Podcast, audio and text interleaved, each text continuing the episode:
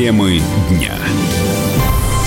Мощный ливень парализовал Севастополь. Улицы превратились в реки, потоплены дома, повреждены линии электропередачи. Экстренные службы переведены на усиленный режим работы. Подразделения МЧС получили больше тысячи обращений от жителей. С нами на связи корреспондент «Комсомольской правды» в Крыму Анастасия Жукова. Настя, здравствуй. Здравствуйте. В Севастополе а, действительно прошел да. очень сильный ливень. Город практически затопило. Местные жители даже называют это апокалипсисом. Если в Симферополе подобные потопы ежегодная история, то севастопольцы столкнулись с таким явлением впервые за последние несколько лет. Воды было где-то по колено, где-то даже по пояс. Автомобили во дворах стояли вот затопленные практически по самую крышу. Некоторые машины просто сносило течением. Водители помогали друг другу. Они по несколько человек выталкивали авто в безопасное место. А общественный транспорт ходил с трудом. Некоторые троллейбусы решили, в принципе, не выходить в рейсы, переждать непогоду, а вдруг коротнет. Таксисты отказывались брать заказы, автовокзал вообще был парализован на полдня, стоянку для автобусов затопило, еще отключился свет и на автостанции, и во всех окрестных домах. Билеты не продавали. Люди спасались от дождя где могли, забирались на скамейки, на клумбы, прятались на заправках, в подъездах, вот где угодно, где только можно встать повыше уровня воды.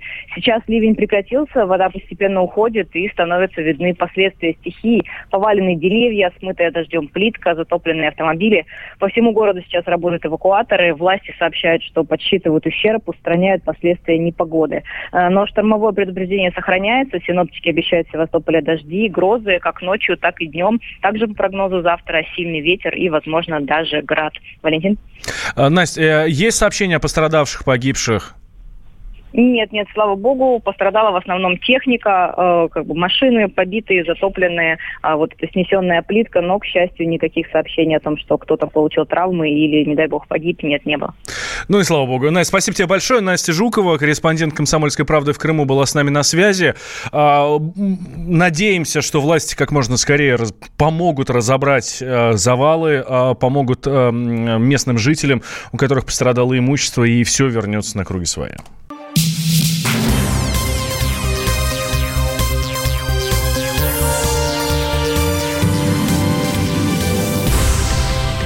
Глава Роскомнадзора признался, что у него установлен Телеграм, а об этом Александр Жаров заявил на полях Петербургского международного экономического форума.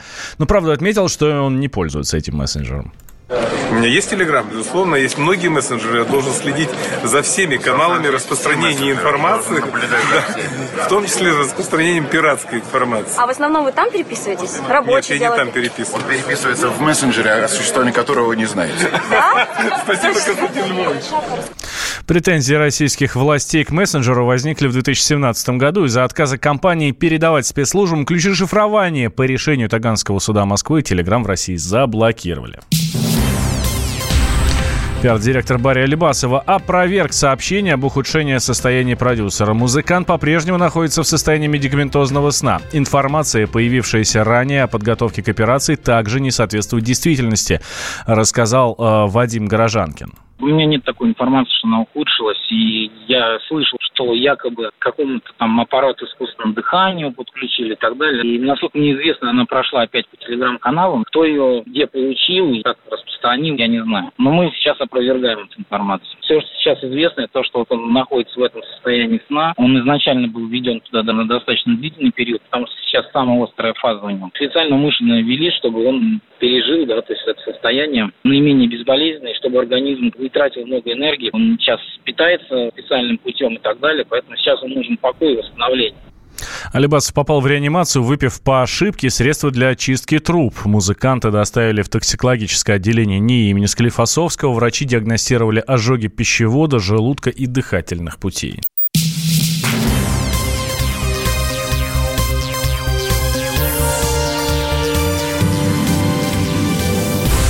Корреспондента «Медузы» Ивана Голунова задержали по подозрению в производстве и наркотиков. В МВД утверждают, что при обыске в квартире журналиста обнаружена нарколаборатория.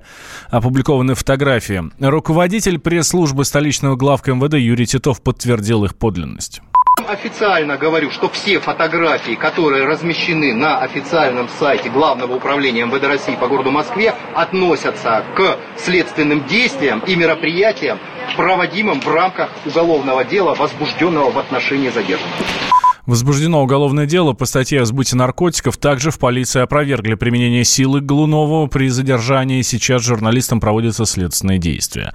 Адвокат Ивана Глунова Дмитрий Джулай э, сообщил нам, что задержание журналиста и, утвержд... и утверждение его причастности к производству и сбыту наркотиков – это провокация сотрудниками полиции и понятыми он поехал себе на квартиру. Они приехали на нескольких машинах. Перед тем, как зайти в квартиру, они находились в машине минут 20-30. При этом сотрудники полиции беспрепятственно входили, выходили, входили из машины, общались друг с другом. То есть у них были ключи изъяты при задержании, у них была возможность зайти к нему в квартиру беспрепятственно, делать там что угодно в течение 20-30 минут. Обыск происходил следующим образом. Сначала сотрудники полиции подошли к письменному столу в одном конце комнаты, порылись там для вида, потом пошли к противоположному концу комнаты к шкафу, который стоял в углу. Один из сотрудников залез за шкаф э, между шкафом и стеной, скрылся из поля видимости и радостно обнаружил на шкафу второй пакетик наркотиков и весы. И после этого больше нигде они не искали.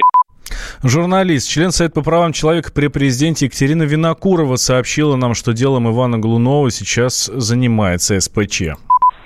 Александрович Федотов уже направил запросы и в прокуратуру, и в МВД с просьбой взять дело под особый контроль, и СПЧ отдельно выскажется. Я испытываю нулевое доверие к системе работы МВД в плане вот, ну, антинаркотической. Это первое. Второе, уже известно, что друзья знакомые Голунова говорят, что все фотографии опубликованные в квартиры были сделаны не в его квартире. Да, что, опять же, не добавляет доверия ни в какую версию МВД. Поэтому я считаю, что никаких доказательств, кроме фейковых фоточек МВД нам не представила, и э, нам нужно руководствоваться презумпцией невиновности. Я считаю, что коллега должен быть освобожден. Более того, коллеги не пускали адвокатов 12 часов подряд, что уже является нарушениями закона.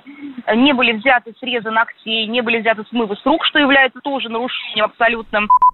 Глунова задержали в четверг в центре Москвы около метро Цветной бульвар. Мэр столицы Сергей Собянин попросил главу московской полиции взять дело под личный контроль.